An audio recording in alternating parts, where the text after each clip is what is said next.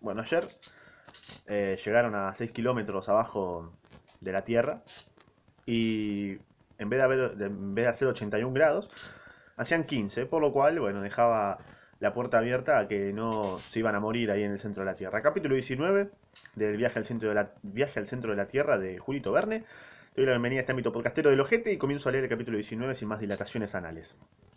Al día siguiente, martes 30 de junio, a las 6 de la mañana, reanudamos nuestro descenso. Ok, sí, porque estaban a 6 kilómetros abajo de la Tierra, ya lo dije, pelotudo.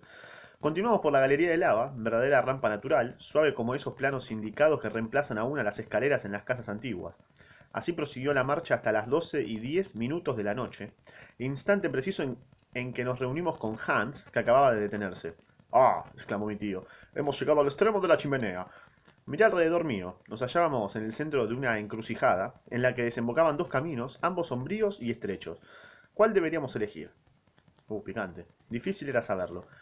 Mi tío, sin embargo, no quería, al parecer, que ni el guía ni yo le viésemos vacilar y designó con la mano el túnel del este en el que, en el que penetremos, en el que penetramos los tres enseguida. Bien, bueno, un poco autoritaria la cuestión, ¿no?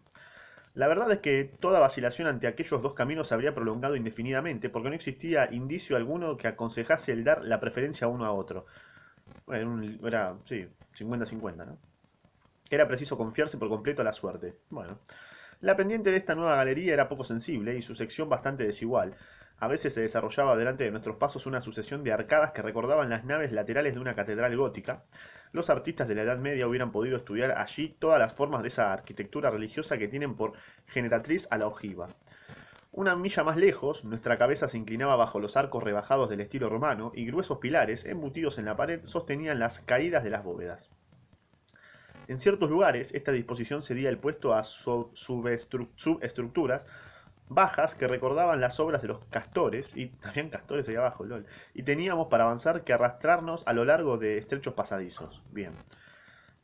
El grado de calor se mantenía soportable, ok, bien, eso es importante. ¿Y la presión qué onda? O sea, porque estás a 6 kilómetros bajo del suelo, como que algo de presión debe haber, ¿no? Voluntariamente pensaba en cuán grande debía ser su intensidad cuando las lavas vomitadas por el Sneffels se precipitaban por aquella vía tan tranquila en la actualidad. Me imaginaba los torrentes de fuego que se, que se estrellarían contra los ángulos de la galería. Ya estaba flasheando que iba a haber un volcán en erupción y se iban a morir. Me imaginaba los torrentes de fuego que se estrellarían, que se estrellarían contra los ángulos de la galería y la acumulación de los vapores recalentados en aquel estrecho lugar. Con tal, pensé, que el viejo volcán no se había saltado por algún capricho senil. Me guardaba muy bien de comunicar a mi tío semejantes reflexiones, porque no las hubiera comprendido. Su único pensamiento era avanzar, y sí, boludo, que iba a volver para atrás. Caminaba, se deslizaba y hasta rodaba a veces con una convicción admirable. A las seis de la tarde, tras un paseo poco fatigoso, habíamos avanzado dos leguas hacia el sur, pero apenas un cuarto de milla en profundidad. Bien. Mi tío dio la señal de descanso. Comimos sin abusar de la charla y nos dormimos sin entregarnos a grandes reflexiones. Bien, está, está perfecto. Nuestros preparativos para pasar la noche no podían ser más sencillos. Una manta de viaje en la que nos envolvíamos era todo nuestro lecho. Bueno, humilde la cuestión. No había que temer ni frío ni visitas inoportunas. Y sí, ahí no te va a robar nadie, ¿viste? Como que no hay nadie, solamente ustedes. Los viajeros que se ven precisados a engolfarse en los desiertos del África o en las selvas del Nuevo Mundo tienen que velar los unos los unos el sueño de los otros, pero allí la soledad absoluta y la seguridad completa. Sí, me imagino. O sea, a lo sumo podés tener miedo por una erupción de lava, viste, repentina y te recaga y te morís, pero ni te das cuenta, así que. No había necesidad de precavarse contra salvajes ni fieras, que son las razas más dañinas de la Tierra, claro, exactamente. A la mañana siguiente nos despertamos descansados y ágiles y reanudamos enseguida la marcha a lo largo de una galería cubierta de lava, lo mismo que la víspera.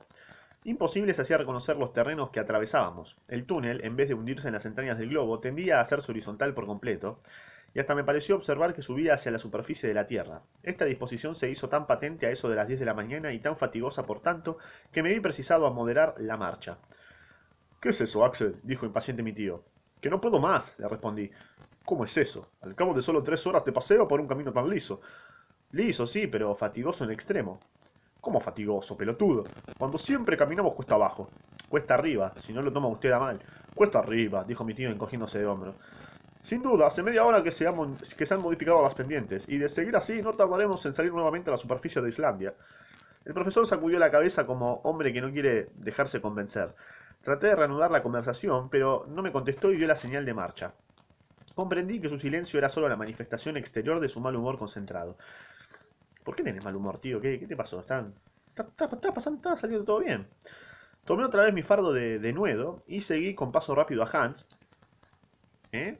Seguí con paso rápido a Hans, que precedía a mi tío, procurando no distanciarme, pues mi principal cuidado era no perder jamás de vista a mis compañeros. Claro, sí, igual ahí no creo que te pierdas, gritas así, ¡Hola! Y ya está, los, los encontrás al toque, te juro. Eh, bien, me, me estremecía ante la idea de extraviarme en las profundidades de aquel laberinto. Y yo te diría que ya estás muerto si te perdes ahí ya, no hay chance. Por otra parte, si bien el camino ascendente era más fatigoso, me consolaba el pensar que, en cambio, nos acercaba a la superficie de la Tierra. Era esta una esperanza que veía confirmada a cada paso. Ah, o sea, como que sentían que estaban subiendo. A mediodía cambiaron de aspecto las paredes de la galería, me di cuenta de ello al observar la debilitación que sufrió la luz eléctrica reflejada por ellas. Al revestimiento de lava sucedió la roca viva. El macizo se componía de capas inclinadas y a menudo verticalmente dispuestas. Nos hallábamos en pleno periodo de transición, en pleno periodo silúrico. Bueno, ¿qué es un periodo, un periodo silúrico? Hay una referencia. Dice que es así llamado porque los terrenos de este periodo abundan mucho en Inglaterra, en las regiones en otro tiempo habitadas por la tribu céltica de los Silurus. Ok, listo, perfecto.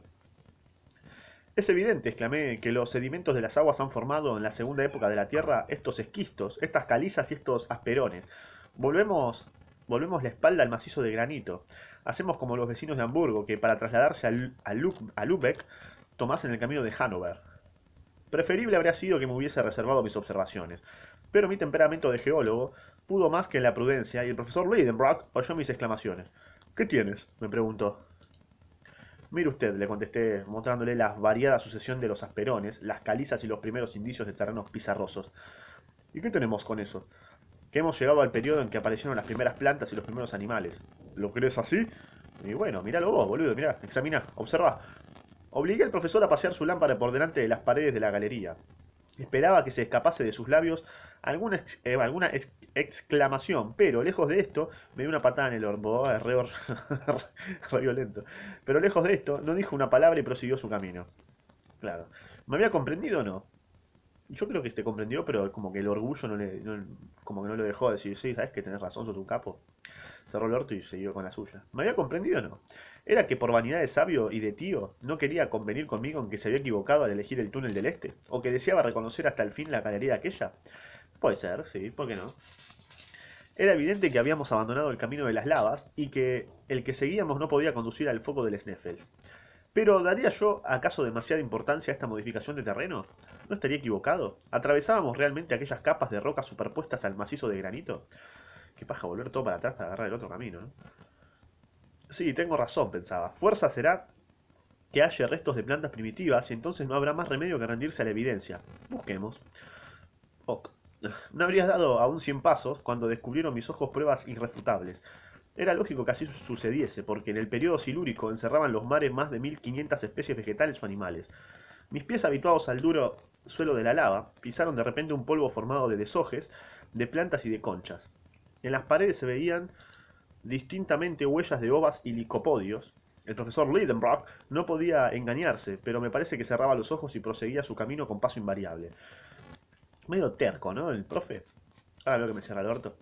Era la terquedad, mirá, justamente, era la terquedad llevada hasta el último límite. No pude reprimirme por más tiempo. Tomé una concha perfectamente conservada, que había pertenecido a un animal semejante a la cucaracha actual, me aproximé a mi tío y se le partí la cabeza. Y mostrándosela le dije, mire usted, ¿Qué me muestras ahí? respondió tranquilamente. Eso es la concha de un crustáceo perteneciente al orden ya extinguido de los trilobites, ni más ni menos. ¿Pero no deduce usted de su presencia aquí? ¿Eso mismo de que deduces tú? Convenido. Hemos abandonado la capa de granito y el camino de las lavas. Es posible que me haya equivocado, pero no me convenceré de mi error hasta que no haya llegado al extremo de esta galería. Haría usted perfect perfectamente en proceder de ese modo, y yo probaría en todo su conducta, si no fuese de temer un peligro cada vez más inminente. ¿Cuál? La falta de agua, la puta que te parió. Como que es esencial, ¿viste? Pues bien, quiere decir que nos pondremos a media ración, Axel. Ah, bueno. Bueno, está bien, ¿eh? Gra gracias por la onda, la verdad te, te, agradezco. Qué sé yo. Bueno, ahí terminó el capítulo 19. Eh, bueno, anda a escuchar el 20. Te dejo redes sociales para que, no sé, las observes, las cheques y si están bien, si le das el ok. Si no le das el ok, no me rompa las pelotas, pero bueno, qué sé yo. Cada uno con, con su coso. También te dejo Spotify, que bueno, está ahí también para que lo escuches. Y nada más, nos vemos.